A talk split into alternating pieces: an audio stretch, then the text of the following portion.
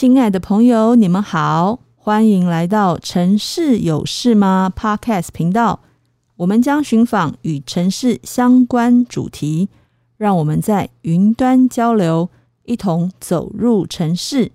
我是小怡，我是瑞轩，关心城市大小事，发生什么事？Hello，瑞轩又见面了。对啊。好，那在节目的一开始呢，先跟你玩一个角色扮演的小游戏。哦呦，刚刚听起来有点怪怪的感觉。放心，放心，我们是优质的知识分享节目，不会有儿童不宜的内容出现的。哦，好吧，那开始。OK，好，现在呢有两个角色让你选，一个是小镇少女，她住在一个无趣到连咖啡。厅都没有的一个偏乡地区，但是呢，他却有一个身份，是地方上面呢巫女家族的一个后代。哦，巫女哦，那他会有巫术吗？他会有法术吗？嗯，以后可能会有，但是现在没有，那就是要看呢之后这个这个这个血统或者血液在他身上中会不会唤起他的魔力。哇，好有电影的感觉啊！他。不一定会有，如果他有的话，我应该马上就会选女巫哎。那嗯，不然另外一个角色是什么？OK，另外一个角色呢，就是一个呃单亲家庭的一个少年哈，但是他爸爸呢，他非常忙于工作，基本上都没有没有没有时间可以去照顾他。那他每天就是打工跟去学校上课，那住在繁华热闹的大都市，可是内心呢，却觉得很空虚、很孤独，但是很方便，做什么都很方便。嗯，这样听起来，这个少年好像就是方便，但其他的好像都不怎么好诶。嗯，虽然女巫她生存、她生活的环境是连咖啡厅都没有的偏乡，但有巫术，或许有无限可能。嗯，我选女巫。其实呢，这两个角色就是日本导演。新海诚他之前执导的一部动画电影《你的名字》之中的男女主角的身份背景。然后这部电影我知道，我也有去看，它的票房很好。它是一开始在讲说男女主角不知道因为一些原因，然后有灵魂交换嘛，那个别就去体验了彼此的生活方式啊，大城市跟偏乡地区的不同。那最后好像慢慢有了感情，还是什么的。那就一直尝试要穿越碰面这样子。对对对，它其实啊，除了是一部青春爱情电影之外啊，它里面蕴含的主题跟我们今天要谈的主题内容也很有关系哦。诶，小颖，你是指我们今天要聊的偏乡地区跟地方创生吗？是的，其实像少女代表的偏乡，少年代表的都市，啊，毁灭少女。家乡的那些彗星碎片啊，就好像今天呃偏乡他可能会遇到的一些问题。瑞轩可以先从你的专业跟我们介绍一下都市发展形态中的城市与乡村吗？其实我们想象希望好的都市发展形态，城与乡是要达到均衡的。那其实我们可以想象蛋黄跟蛋白的那个样子。蛋黄通常我们会比喻它是高都市发展地区，那蛋白呢，我们就会称之为是低都市发展地区，也就是我们现在说的乡村地区。嗯，蛋黄跟蛋白，那像这个跟房地产在介绍的蛋黄跟蛋白是一样的概念吗？诶，其实是不一样的诶，在我们都市规划里面指的蛋黄跟蛋白，蛋黄就是高都市发展地区，它是比较讲求高密精巧。所以相对的，它的体积、它的范围就空间范围啦，看起来是比较小的。那乡村地区它看起来比较大，是因为它包含了自然还有生态的环境，所以相对它的感觉空间感比较大，比较像是空间形态上面的一个分法这样子。对对对，我们指的比较是空间形态的样子。OK。有没有可能双方之间互调，或者是说 mix 一下呢？混合一下，让让双方彼此之间不是那么的壁垒分明。嗯，其实如果你把这个蛋啊打打散嘛，它就会变成资源无效率的使用哦，也会造成生活形态的混乱。它不但造成生活的不方便，其实也不怎么符合我们的使用需求。所以不能够把太阳蛋变成炒蛋。诶、欸，事实上是不太行的。好好好，这是这是这是我开玩笑。那那这个部分可以再为我们多解释一点吗？好啊，其实乡村地区它范围大，是因为它除了刚刚说到的，它有生态跟自然的空间，它更是具有自己的空间纹理跟它的特性。它不是要去讲求很高密度的发展，所以。在高都市发展地区，它的节点是比较密集的，就像我们平常啊骑脚踏车，或者是搭乘大众运输系统就可以到达点与点的距离是很密集的嘛。那乡村地区它的跨距就比较大，所以它可能适合的生活形态就比较是开车的方式，就比较不能是点到点快速的到达。那又好比说，我们在乡村地区放入了捷运系统。那使用需求跟运量当然当然是不对等的啊，那就更不用说可以回收我们的建造成本，那人们就必须一直去负担比较高额的维护费跟维修费，这样就是不合不符合我们的使用需求。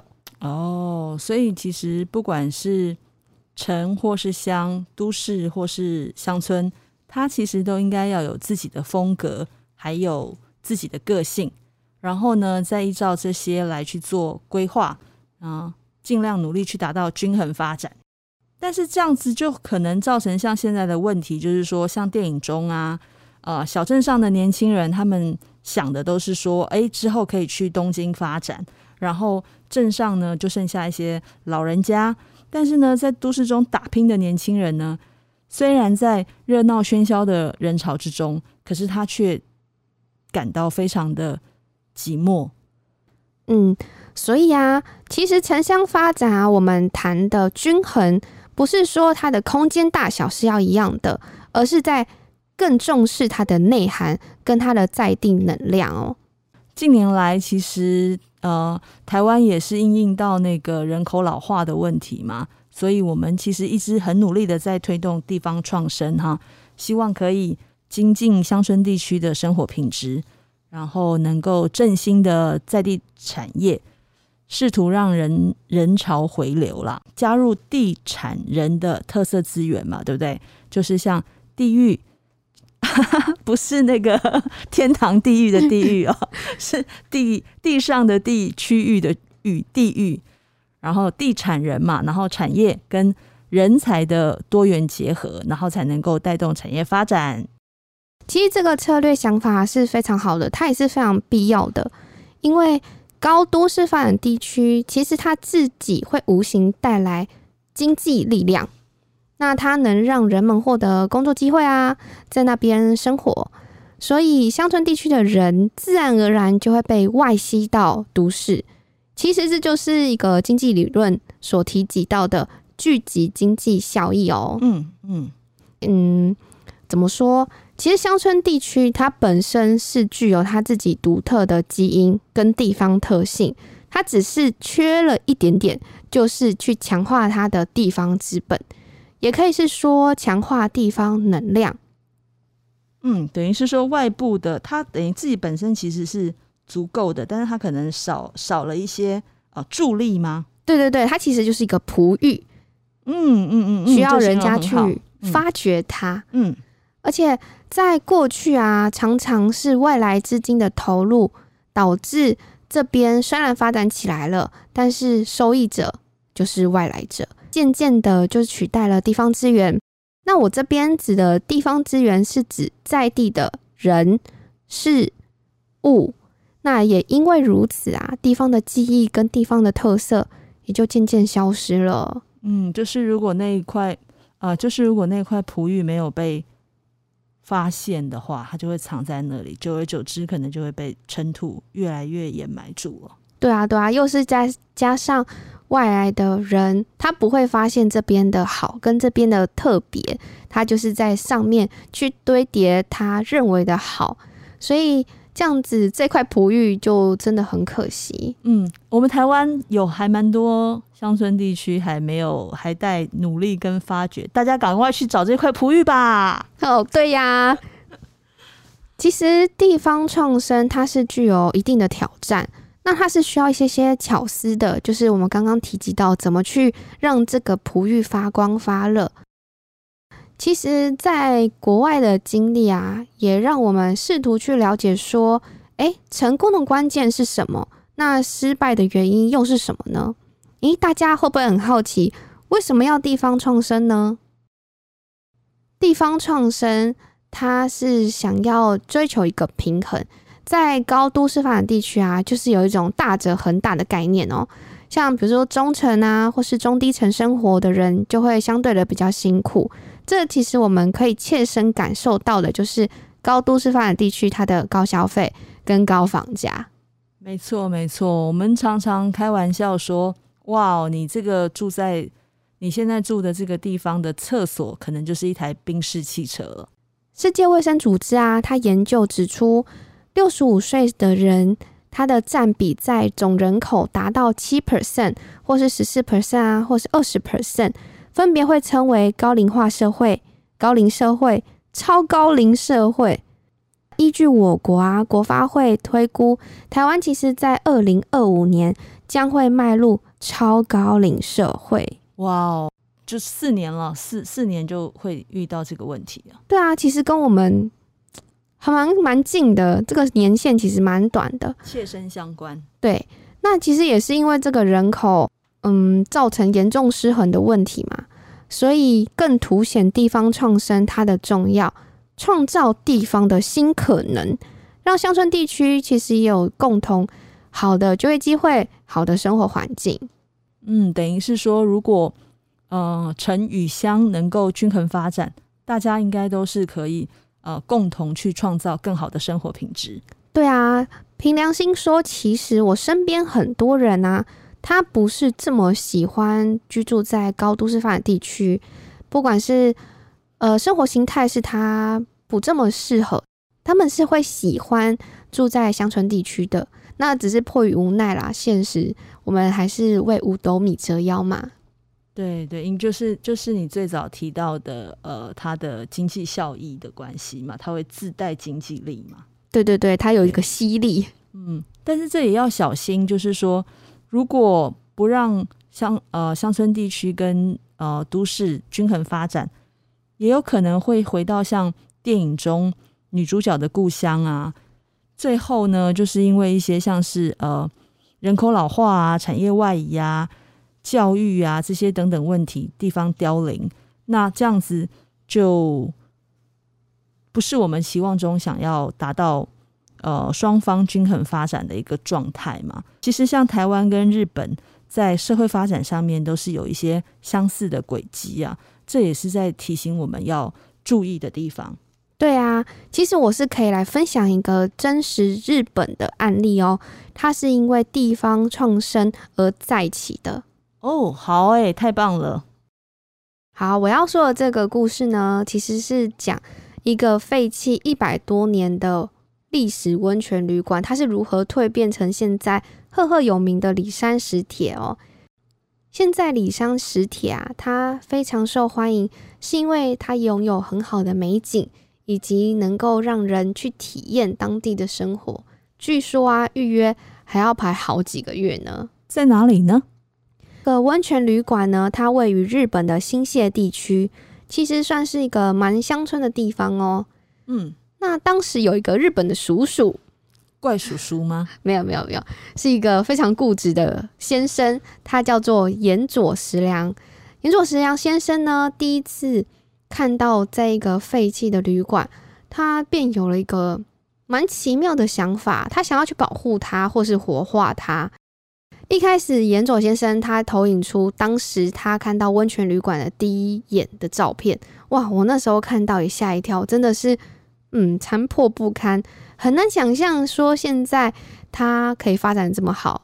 可是它的前身居然是具有一百多年历史的温泉旅馆，它居然还能再使用一百一百多年的房子哦。对啊，对啊，对，日本的房子，像台湾的大概都五十年左右嘛。嗯嗯，可能也是因为他们地地狭人稠吧，木木造对不对？他们的房子好像都比较耐久。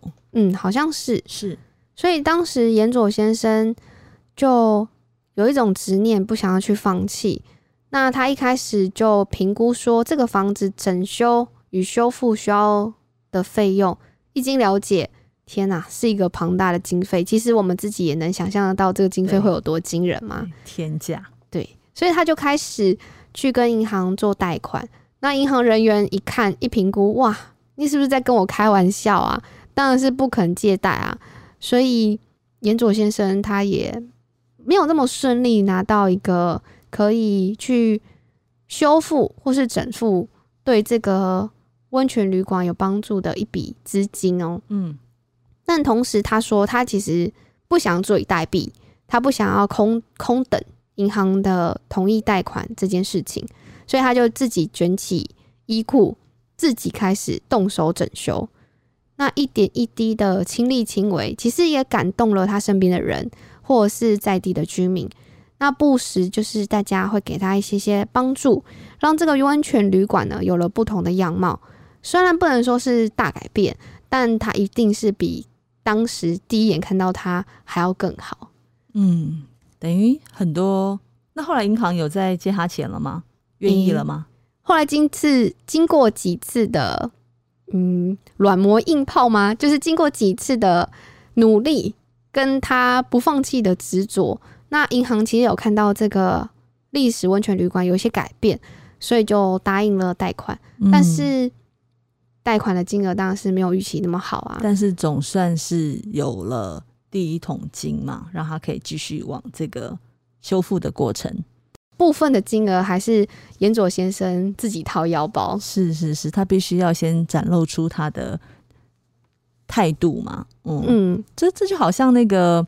《牧羊少年奇幻之旅》啊，这本书里面他有说过，他说没有一颗真心会因为追求梦想而受创。当你真心渴望某种事物的时候呢，整个宇宙都会联合起来帮你完成。哇，这句话也太美了吧！我还蛮相信这个的，就是如果你真心想要做一件事情的话，哦，对啊，岩佐先生其实他当时分享。看他的感觉跟形态，他的眼神其实真的是非常坚定的，嗯，所以我也觉得，嗯、不管你帮不帮我，我都要做。对对，所以其实我也蛮认同小姨刚刚分享的那段话。嗯，好，那我继续拉回到这个故事。好，岩佐先生他虽然呃外表风貌都已经完成了，他就开始思考说，哎、我要怎么营运呢？虽然这个地方的卖点是它有很久远的历史。但是它位于很偏乡的地区，到底要怎么吸引人们来呢？那他的温泉旅馆又怎么跟别人不同？他就自己静静的想啊，那想着想着，走着走着，他发现，哎、身边蛮多田地的，那人们都在耕田。俗话说得好啊，不经一番寒彻骨，焉得梅花扑鼻香吗？对，所以又开启了他学习手动的生活。他其实一开始对手动。对，哎、欸，动手的生活。Oh, OK OK。他一开始其实对呃农作是农作跟农耕是一窍不通的，所以他就是跟他们一起做，然后虚心的请教啊。后来他发现哦，这个地方因为环境很好，它有良好的土壤以及优质的水泉，所以种出来的作物还有别有一番风味呢。嗯嗯嗯。诶、欸，其实我们也知道啊，过过去。日本曾经有因为他们的发展主题不同，但是其实日本也因为转型或者是城市发展，农产业其实有没落过。嗯，岩佐先生他就想，这么好的农产业，可是却没有好的销售量，怎么可能？他就觉得，嗯，这就是他要找的新契机。嗯，对，他发现了。最天然、最自然的吸引力，他是不是想用风味美食去吸引外地人？哦、对，不知道大家，如果今天你是严卓先生，你会怎么做？我蛮多听到的方法，很多人都会去找一个大厨，顶级大厨，他具有很精湛的烹饪手法，嗯，然后做出很美味的料理，进驻他的历史温泉饭店。对，那可是岩佐先生并没有这么做，嗯，他就想啊，在地的美食一定是地方居民最知道他要怎么做出美味的料理，是，所以他就发起了一个运动，一个活动啊，他邀请家家户户啊一同分享自家的拿手好菜。也就是我们说的家乡菜啦，嗯，所以当时就会有好几道不同家家户户的家乡菜，大家一起品尝。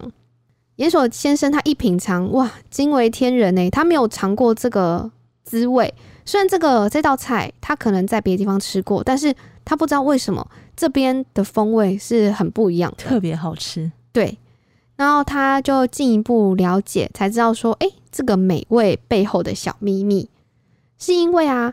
新泻这个地区常年被雪覆盖，所以造就了这个地方有很好的酿制跟发酵的饮食文化，那也深耕到他们的生活。也因为这样子的地理条件跟生活形态，所以他们的食物就会跟别的地方有所不同。嗯，真的，日本的东西真的都很好吃诶。那再加上如果又是更是地方特色的料理，哇！听起来就觉得好羡慕哦，所以岩佐先生就把新县这个地区作为他的基地，他开始发展许多比较精良或是优质的加工食物哦，从酱油、味噌、鲜贝、果汁等等的，他希望的是带动地方的产业，让大家一起有经济的收入，所以在地的居民啊。就变成了岩佐先生的合作伙伴哦。嗯，等于是说他可以把这么好的食物食材推荐给呃外外围的更远的一些地区。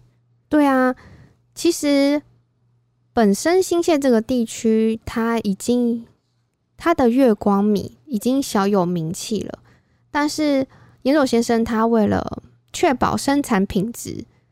岩佐先生就邀请了一位专业人士一同研发稻米，所以啊，这也造就了里山石铁，他有一个人人称道的神田米。岩佐先生他自产自销的经营理念啊，所以他对他在地的环境保护是更加的重视，因为这个环境的好坏其实会影响他的生产品质。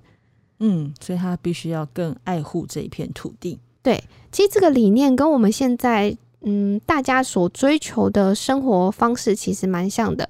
像我们大家常常听到的有机蔬菜、水耕蔬菜，其实都是诉求天然啊，不要有过多的农药啊，或是化学物质等等。嗯，对啊，是是是是是，对，这很重要，对健康也很重要。嗯，其实对环境也是很重要的。像是这样的追求，其实我们就会提提出它是一个友善的耕作环境。那也因为这种手法，李山石铁追求的健康饮食理念，成为他很自豪的精神象征。那大家其实也会慕名而来啊。嗯，那你那时候听他在分享的时候，你心里面有没有想说，哇，我有一天一定要去这个地方瞧瞧？会耶，而且他还有分享，因为他们那边四季变化比较大嘛，会有雪，然后融雪又有一个新的画面，然后又加上他说的，哦。体验农村生活啊，又有这么好吃的东西，我超想去的。哎、欸，这其实就是偏乡的魅力，对不对？如果他一旦挖掘出它的光光亮点的时候，对啊，这有别于我们在大都市所体验的生活吧？没错，没错，我们大部分都外食吧，在大都市中，嗯嗯，而且它是有举办来住宿者可以体验他们的农业生活。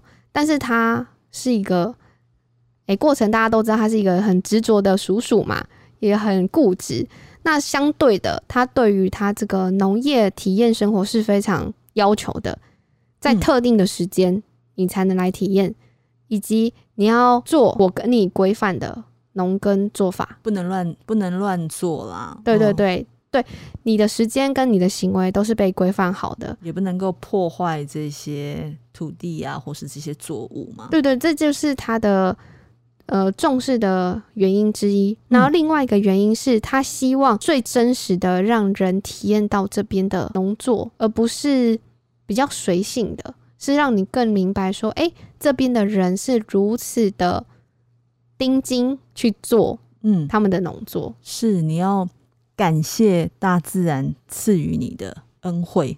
对，嗯、呃，就是因为上面说的种种嘛，其实他的预约都一直满档。因为如此啊，当然会有一些财团发现这边的好。跟他谈说，天哪，不要，就说合资啊，或是扩大经营。按那个固执的先生严佐先生，他就说不要，嗯，他不要，嗯、他要坚持他自己的饮食文化，他提供的是小而美、小而精巧的生活，没有把它变成连锁饭店这样子。对，太好了，因为他有他自己的营运理念，他觉得要运用在地资源回馈当地，一个雨露均沾的想法。所以导致他就是回绝很多的财团的投资，他不要扩大经营，他就是要把这边经营的好，这是他一直坚守的理念跟信仰。就是他可能同时也兼顾着原来帮助他的这些在地农民们的感受，对，Okay. 以及他觉得大家都要有收入，不是只有他有收入。哦，如果他卖给财团的话，他就就变成是说，他以后可能也就没有比较没有。方式照他自己想做的方式去做了。对，对嗯，日本其实近呃近年来他们有兴起的这种移居浪潮，已经蛮多年了啦。其实就是从起源于自于那个二零一一年三一一的东日本大地震跟那个福福岛的核灾啊，因为这一些这么大的伤痛啊，其实会帮助人们重新去思考对于生活的。价值跟意义，嗯，也或许可能像小姨说的这种风潮吧，或者是他儿时的小记忆触动了他，让他对这边有一些情感的牵绊吧。